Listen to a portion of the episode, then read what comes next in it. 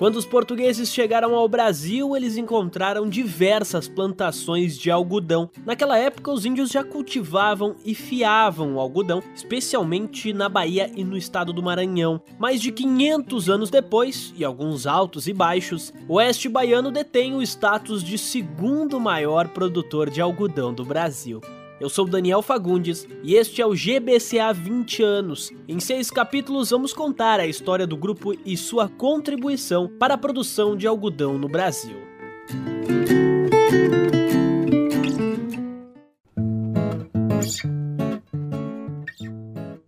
O algodão e a Bahia já possuíam uma relação centenária quando o Cerrado Baiano deu novos rumos a uma trajetória que então se encontrava em uma decadência. Nos anos 80, as lavouras do sudoeste do estado chegaram a ter força e representatividade, mas pragas como o bicudo e o pulgão se alastraram de tal forma que a atividade ficou insustentável na região. Naquele momento, o Cerrado brasileiro despontava como a grande fronteira agrícola do país, tendo a soja como carro-chefe. Levar o algodão para o oeste baiano foi uma iniciativa que logo se mostrou acertada, e em pouco tempo a Bahia alcançou o posto de segundo maior produtor de algodão do Brasil, título que mantém desde a safra 2003-2004.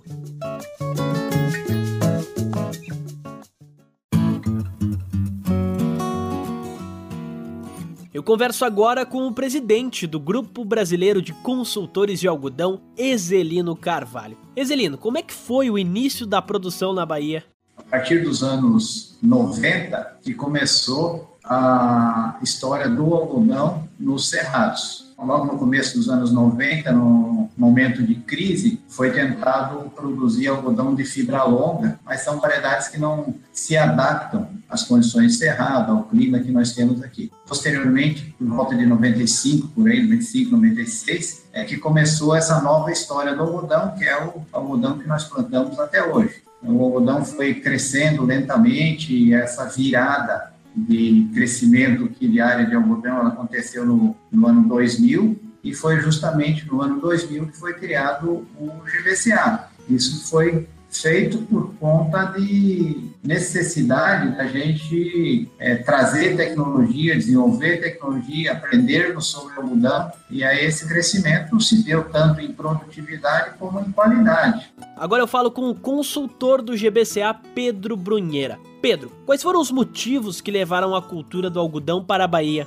Foi um, uma necessidade né, de, de, de uma nova cultura para a região, uma nova opção de rotação de cultura. Então, como iniciou no Mato Grosso uns anos antes, se viu a possibilidade de produção de algodão aqui no Cerrado Baiano também. Mas muitos desafios, não tinha, logicamente, não, não tinha tecnologia para a região, os produtores não tinham experiência também, mão de obra também era, não, não existia mão de obra que tivesse conhecimento da cultura. Então a gente começou, nós tivemos que buscar informações, especialmente no Mato Grosso, que eles já tinham uns quatro, cinco anos de experiência a mais do que aqui, e a gente foi desenvolvendo a nossa tecnologia aqui para a nossa região. Outro consultor do GBCA que conversa conosco é o Celito Breda. Celito, o que você pode falar do solo e do clima da Bahia para a plantação do algodão?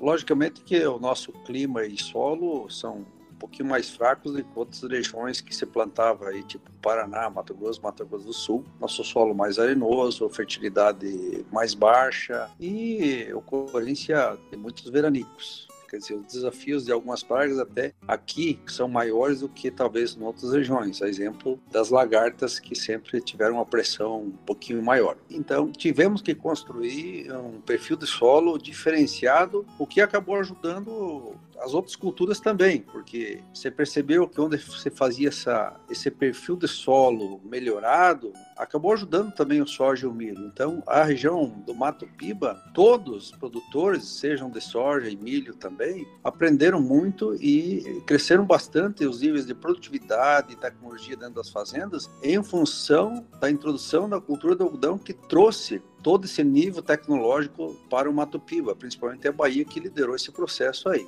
E Pedro, no Paraná e no Cerrado houveram algumas dificuldades em relação às pragas. Na Bahia também?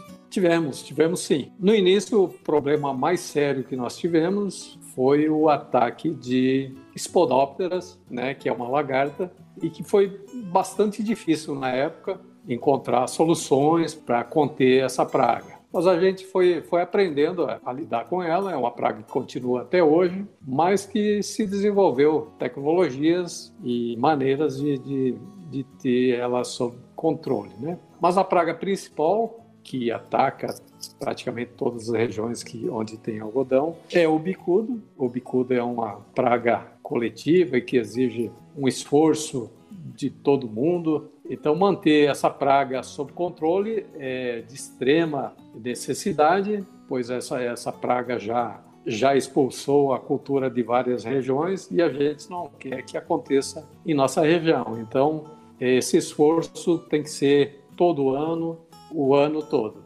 Exelino, como é que você avalia a influência do GBCA para esses resultados? Nós, através da influência que tivemos, tanto junto a nossos clientes, clientes dos consultores que fazem parte do GBCA, como é, nós participando também das entidades aqui, tipo a Associação de Agrônomos, da ABAPA, do Fundeagro, que são entidades que nós participamos, a gente teve essa visão não só de trabalharmos para nós, mas de trabalharmos para a cultura como um todo, para a região como um todo. Então, a influência do GBCA, a influência das pessoas que fazem parte do GBCA, não é uma coisa interna, é uma coisa para a região, para o Brasil. O nosso trabalho não se resume à coisa interna nossa. Nós não olhamos para o nosso próprio umbigo, nós olhamos para frente e olhamos para todo o conjunto, para toda a cadeia do algodão, desde a parte técnica, a parte de desenvolvimento, de tecnologias, de pesquisa e tudo mais. Um grande mérito que nós tivemos foi de trabalharmos em conjunto,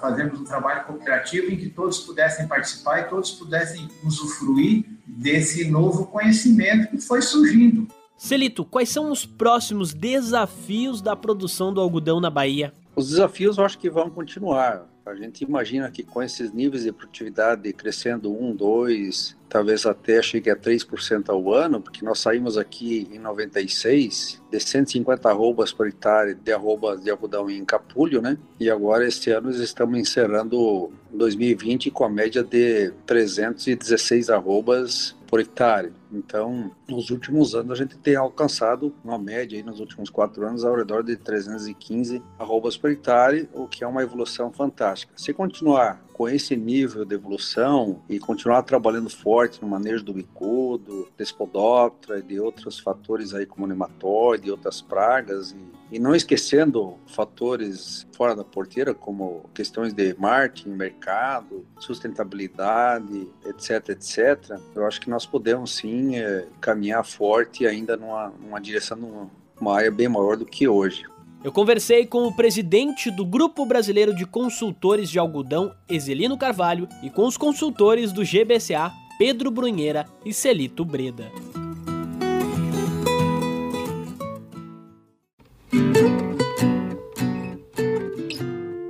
No próximo episódio, você confere quais são as outras regiões produtoras de algodão no Brasil.